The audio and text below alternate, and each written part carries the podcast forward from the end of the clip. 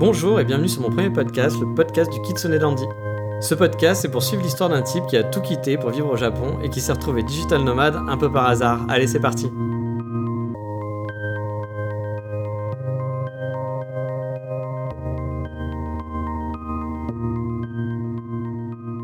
Bonjour tout le monde, aujourd'hui je vais vous parler de quelque chose qui rythme mon quotidien depuis plusieurs mois, l'auto-formation. J'avais prévu de vous faire une blague sur les Autobots et les Transformers, mais je pense qu'il vaut mieux que je m'abstienne, non?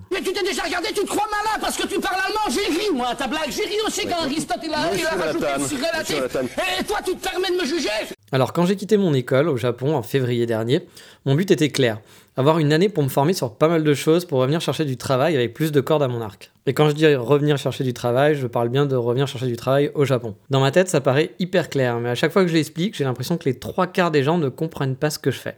J'avoue, ça me dépasse un peu. J'ai l'impression d'être un martien alors que pourtant ça me paraît pas super compliqué comme concept. En gros, j'ai décidé de continuer à apprendre des kanji tout seul, à améliorer mon anglais en utilisant des apps, en lisant, en écrivant, et à apprendre à coder en utilisant des ressources gratuites qui sont disponibles en ligne. Et à vrai dire, je me suis déjà remis à niveau facilement, que ce soit en HTML, en CSS ou les bases de JavaScript, voire même en React.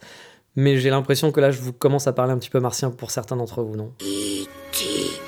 Téléphone. Et au final, quand j'explique ça aux gens, à chaque fois, je vois une totale incompréhension.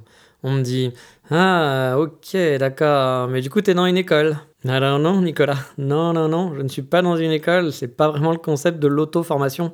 Auto-formation. Et ensuite, quand je rajoute le côté je vais travailler dans les cafés pour travailler sur des projets personnels et pour apprendre à mieux coder, là j'ai le droit à la réponse Ah, ok, mais alors tu travailles du coup, tu travailles dans un café, c'est un boulot, tu gagnes de l'argent. Eh bien non, toujours pas. Ça me paraît pourtant pas super compliqué comme concept et pourtant j'ai souvent ces retours et j'avoue que je ne comprends pas. Alors du coup, s'auto-former, se former tout seul, comme un grand, ça consiste en quoi et est-ce que c'est faisable? Eh bien j'ai envie de dire oui mon bon ami, bien sûr que c'est faisable. Maintenant avec Internet on a la possibilité de pouvoir apprendre énormément de choses très facilement.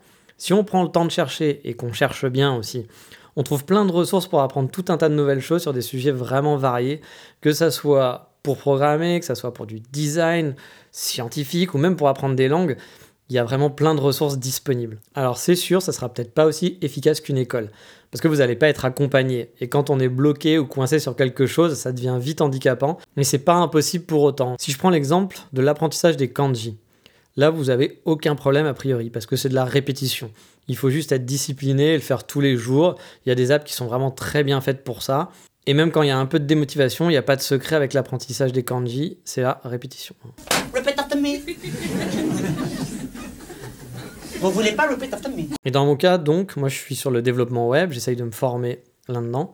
Et comme je vous disais, il y a beaucoup de ressources qui existent. Par exemple, si vous êtes intéressé, pour commencer, je vous recommanderais des sites comme FreeCodeCamp ou bien Open Classroom, qui lui est en français, FreeCodeCamp est en anglais. Ce sont des cours en ligne qui vous font pratiquer le code avec des exercices et des exemples très concrets. Ensuite, vous pouvez associer à ça de la documentation officielle, qui est souvent bien fichue pour arriver à comprendre comment marche le code. Et il y a aussi des sites comme Medium, dont je vous parlais dans un des derniers podcasts, où vous allez pouvoir trouver plein de ressources qui vont regorger de mini-tutos qui peuvent vous intéresser, vous faire comprendre certaines parties du code. Après, dans ce domaine, je dirais que suivre des cours, c'est bien, mais je pense que la mise en pratique, c'est mieux. Si vous avez un projet à mettre en place, ça sera plus motivant et vous allez être plus intéressé à essayer d'apprendre, d'aller chercher les ressources dont vous allez avoir besoin que de suivre un cours un petit peu théorique où on va vous apprendre à coder mais sans vraiment savoir pourquoi vous faites ça. Et bien entendu, en plus de tout ça, il faut parcourir les forums. Parce que c'est sur les forums que vous allez souvent trouver les solutions à votre problème. Quand vous êtes bloqué quelque part, il y a forcément quelqu'un qui a eu le même problème que vous et qui a posé cette question. Et souvent, vous allez pouvoir trouver la réponse. Alors, le problème, c'est que parfois, c'est compliqué parce qu'Internet, bah, il y a beaucoup de choses et que vous n'allez peut-être pas trouver facilement la solution à votre problème. Mais en cherchant bien, on arrive toujours à trouver une solution. La chose la plus importante, je pense, c'est de ne pas se démotiver et de ne pas flipper devant voilà, un problème, un obstacle insurmontable. Si vous avez envie d'être digital nomade ou vous avez envie d'être développeur, et pourquoi pas aussi les deux, je pense que c'est vraiment possible de pouvoir se former soi-même. Alors, ça ne sera pas aussi efficace, bien sûr, que d'être allé dans une école. Il vous manquera plein de clés. Par exemple, le travail en équipe, qui est quand même quelque chose d'important, mais qu'on vous apprend peut-être pas forcément aussi dans certaines écoles, je pense. Mais il y a vraiment moyen de le faire. Mais il faut de la motivation et surtout ne pas relâcher les efforts. On a vraiment la chance maintenant avec Internet d'avoir une tonne de ressources à disposition.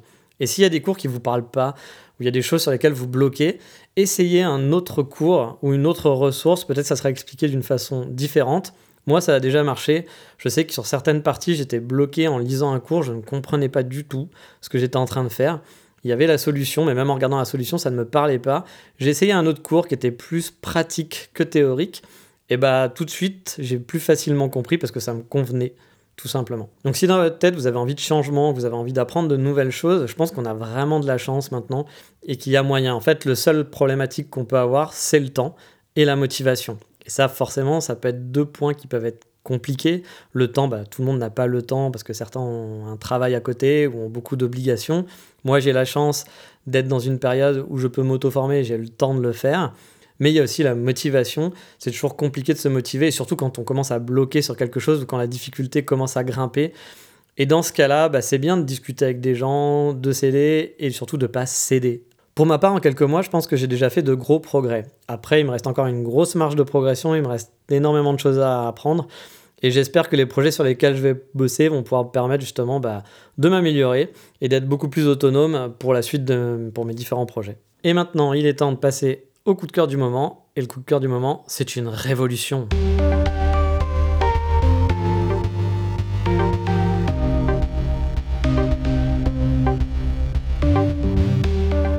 Oui, je vais vous parler de mon iPad Pro. Yeah Ouais, c'est ridicule. Ah, j'ai vu la dernière keynote d'Apple, j'ai trouvé ça vraiment totalement ridicule, le côté de caser des IA énergiques toutes les 5 secondes, je suis vraiment pas américain dans l'âme. Mais revenons à nos moutons, j'ai craqué pour un iPad il y a pas très longtemps, ça faisait des années que j'avais quitté Apple à cause d'iTunes qui m'insupportait, c'est vraiment un logiciel que je ne comprends pas, je le trouve tellement insupportable pour transférer des fichiers et tellement relou. Et du coup, mon dernier iPhone devait être un iPhone 4 ou quelque chose comme ça, et je m'étais juré de jamais revenir chez Apple. Eh bien, en fait, je suis revenu il y a quelques semaines et je suis plutôt content en fait. Alors, il y a eu un gros débat à la sortie de cet iPad Pro pour savoir si cet iPad Pro pouvait remplacer un PC parce que c'était un petit peu la communication d'Apple. Et les gens disaient, bon, l'iPad Pro c'est cool, mais non, ça ne remplace pas un PC.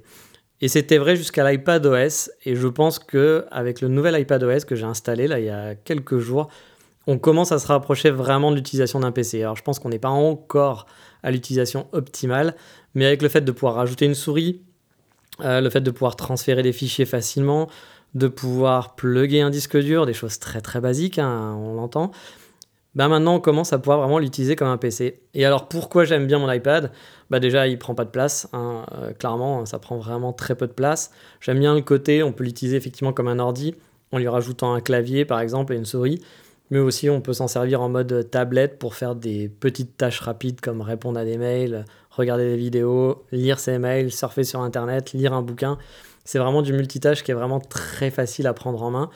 Et j'avoue aussi que le côté euh, réactivité est vraiment chouette, c'est-à-dire que tout va vite, ça ne rame pas quand vous ouvrez Photoshop. Bon là, il n'y a pas vraiment un vrai Photoshop, mais dès que vous ouvrez des logiciels, vous n'avez pas cette sensation d'attendre, euh, ce qui est toujours le cas sur un ordi, sur un PC ou même sur un Mac. Hein. Il y a toujours des chargements, là tout se fait instantanément. Et puis il y a un côté qui est assez marrant, c'est qu'en travaillant sur l'iPad, on est plus focus sur ce qu'on fait au final. Euh, moi je sais que je suis un peu un adepte du multiscreen, à avoir des, navigateurs qui vont être ouverts de partout, euh, plein, de, plein de fenêtres de logiciels qui vont être ouvertes partout. Et l'iPad qui peut faire un petit peu de multitâche, c'est-à-dire vous pouvez avoir deux, deux choses ouvertes en même temps, bah, du coup ça vous enferme un petit peu dans le travail et vous êtes plus focus sur ce que vous êtes en train de faire. Et pour moi, c'est plutôt bénéfique à vrai dire. J'arrive à faire la plupart des tâches que je veux faire sur mon iPad. On va dire que la seule tâche que je vais pas faire, c'est coder parce qu'il n'y a pas de bon logiciel pour coder sur iPad. Et dès que je vais avoir des travaux à faire un petit peu précis avec Photoshop par exemple, où j'ai vraiment besoin d'une souris pour être très très précis, dans ce cas-là, effectivement, je vais utiliser mon ordinateur. Mais maintenant, je me surprends à écrire tous mes articles avec l'iPad. Je fais le montage de ce podcast et la réalisation de ce podcast avec mon iPad. Je l'utilise la plupart du temps maintenant pour bosser. Un des gros points positifs aussi par rapport à mon laptop, bah, c'est la batterie, parce que la batterie tient vraiment beaucoup plus longtemps que celle de mon, de mon laptop. Du coup, c'est un vrai bon complément pour moi. Je peux avoir, me balader donc avec mon iPad et le laptop à côté. S'il y en a un qui lâche, j'ai l'autre qui peut récupérer. Je peux aussi faire du multiscreen et vous savez que j'aime bien le multiscreen. Donc du coup, c'est quand même assez pratique pour moi. Franchement, je suis vraiment pas déçu de mon achat, même si c'était un petit peu coûteux. Et bien sûr, je dirais pas à tout le monde d'acheter un iPad parce que vu le prix, c'est quand même pas donné. mais j'avoue, je suis quand même hyper content de cet achat. Donc si vous hésitez à partir sur un iPad, franchement avec le nouvel iPad OS, ça commence à valoir le coup de l'avoir à la maison. Voilà, c'est fini pour aujourd'hui. Et dans le prochain épisode, on va rêver un peu, on va parler un petit peu des destinations qui font envie. Vu que mon but c'est d'être digital nomade, si j'y arrive, après avril prochain, après être de retour du Japon, il faudra que je choisisse de nouvelles destinations où aller. Et j'ai déjà quelques petites idées en tête et je vous dirai bah, lesquelles et pourquoi. Je vous dis à bientôt et puis bah, n'hésitez pas à de voter pour le podcast sur les plateformes de votre choix. Et si vous voulez me suivre aussi sur Twitter pour bah, discuter, si vous avez des questions, j'ai donc un Twitter disponible qui est Dandy Kitsune, pas très compliqué. Il y a le lien dans la description si ça vous intéresse de me suivre et de venir poser vos questions. Euh, ça sera avec un grand plaisir que j'y répondrai. Je vous dis à bientôt pour un prochain épisode. Bye bye, ciao